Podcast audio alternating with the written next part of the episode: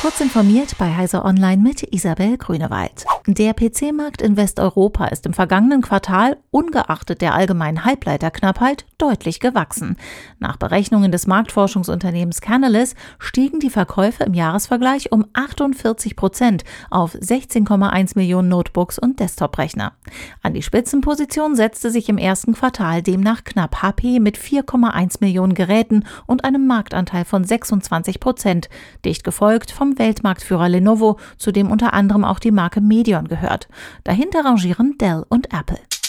Wer auf seiner WordPress oder WooCommerce Website einen Online-Shop mit dem Plugin Fancy Product Designer betreibt, sollte die Software aus Sicherheitsgründen komplett deinstallieren. Derzeit haben es Angreifer auf eine Sicherheitslücke abgesehen und attackieren Seiten. Bislang ist noch keine dagegen abgesicherte Version erschienen. In einer Warnmeldung der Sicherheitsforscher von WordFans steht, dass die Lücke mit dem Bedrohungsgrad kritisch eingestuft ist. Ist eine Attacke erfolgreich, könnten Angreifer ohne Authentifizierung Dateien hochladen und eigenen Code ausführen.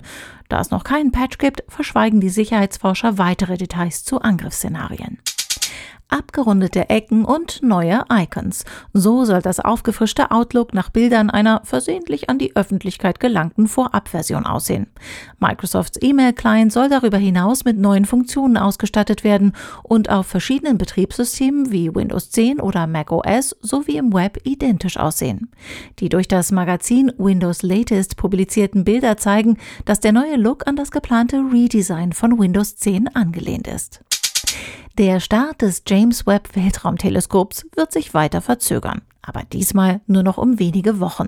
Laut der NASA will man nun bald damit beginnen, das Teleskop zusammenzufalten und für den Transport nach Französisch-Guyana vorzubereiten.